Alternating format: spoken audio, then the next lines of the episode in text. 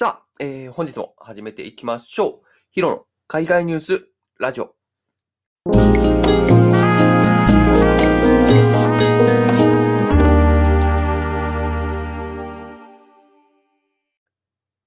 ということで、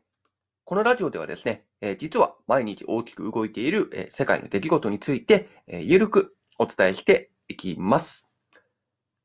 ということで、えー本日はですね、衛星の話題なんですけれども、特にインドに関する衛星の話題になっています。衛星、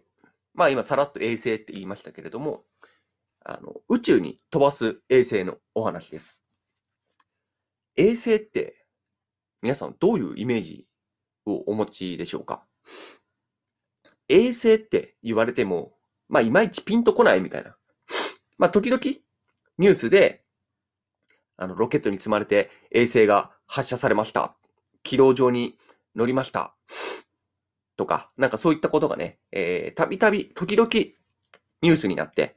テレビで見るみたいな、ネットで見るみたいな、ぐらいのイメージなのかなと思いますけれども、衛星って何をするところなのかなっていうこと、まあ僕も知らなかったんですけど、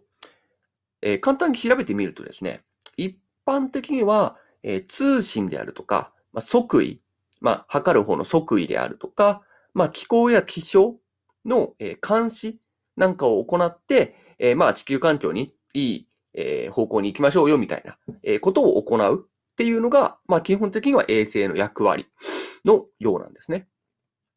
まあ、これをね、えー各国、えー宇宙に飛ばして、まあ、いろいろな国が宇宙に飛ばして、まあ、そういった、え地球環境ないし、まあ、自分たちに何かしら優位になるように、えーいろいろ、いろいろなことを行っているっていうところなんですけれども、まあ、今回はですね、インドのお話なので、えっと、今回ですね、えっと、11月、この11月にですね、インドがですね、民間初の、えロケットの打ち上げに成功したっていうお話です。この、えっと、ロケットではですね、3つの衛星を積んでまして、まあ今は打ち上げに成功して軌道上に入ったっていう話なんですけれども、これがですね、まあ昨年にインド政府がですね、え民間にも、えロケットの打ち上げを、まあ、強化したということで、え今回初ですね、スカイルートエアロスペースっていう、えハイデラバードを、まあ、ベースにしたインド企業。まあ、ハイデラバードっていうところはインドの、え中南部にあるインド有数の、まあ、世界的都市なんですけれども、まあ、そこをベースにしたスカイルートエアロスペースっていうちょっとかっこいい名前の会社がですね、え今回民間初の、えロケットの打ち上げに成功したっていうことなんですね。まあ、これは本当にインドとしてはかなり新しい時代に入ったみたいな、えー流れのようで、その衛星、その3つ積んだ衛星についても、えースペーステックインディア、スペースキッズ、アルメニアン B アズーム2スペースリアリサーチラボであるとか、まあいろいろなね、えー衛星を作った会社が、まあインド総力を挙げて、えー衛星の打ち上げに成功したというところのようなんですね。まあこういったところで、インド、まあ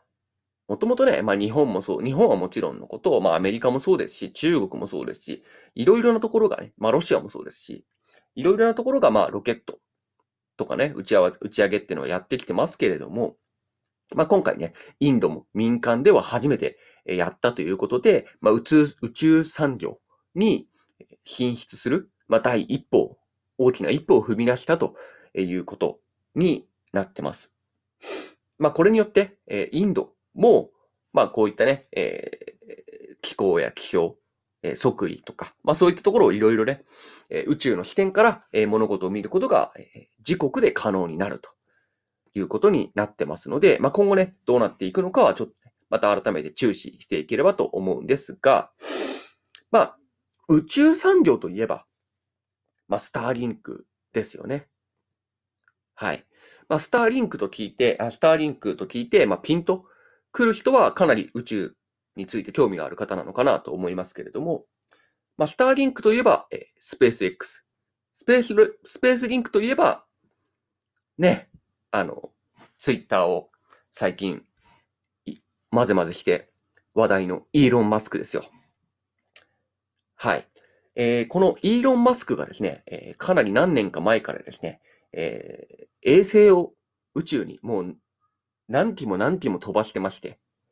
えー、今現在その総数は3505機衛星を宇宙に飛ばしてまして、で、えー、その衛星がですね、高速インターネットを可能にするということで、まあ今、もうすでに運用が始まってます。まあアメリカはもちろんのこと、つい先月10月からは、まあ日本でもこの衛星通信の、えー、インターネットが、えー、利用できるようになってます。スターリンクから申し込めるようになってるんですけれども、まあ、初期費用は7万円で、月額1万円ちょっとぐらいだったんですけども、はい。で、えこのインターネット、まあ一番初めに衛星の役割は通信や即位、気候や気象の監視みたいな言い方しましたけれども、この通信の部分で、スターリンクは地球上に高速インターネットを提供を予定していると。まあ予定しているというか今もう始まってるんですけどね。始まっているということで、宇宙からインターネットがま提供されるとなると、まあ今インターネットっていうとね、えー、あの、電波塔を立てたりとか、あとは海底ケーブル引いたりとか、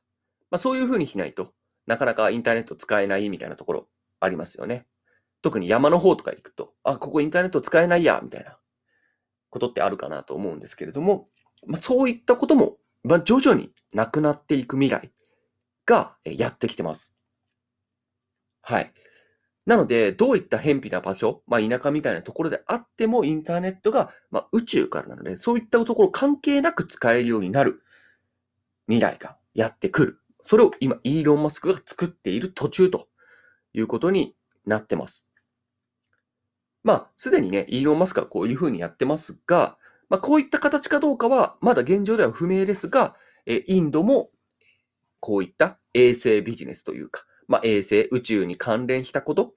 に、まあ、手を入れ出したと。手を入れ始めたと、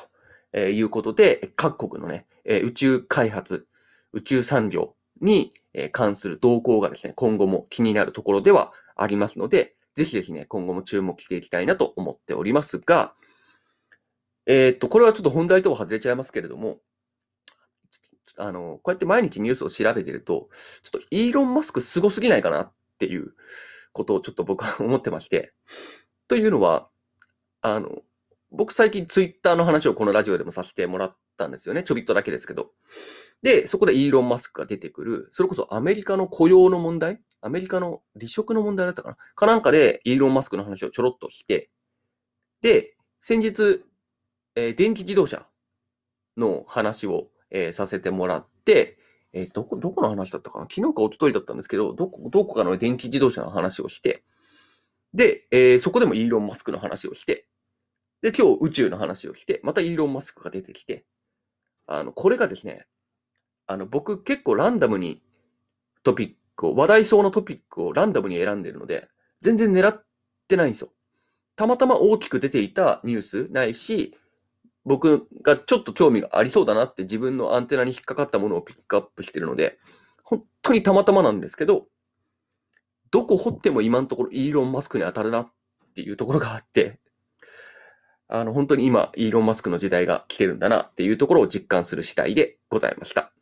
はい、以上です。はい、えー、ということで、えー、本日はここまでとなります。お聴きいただきましてありがとうございました。それでは、バイバイ。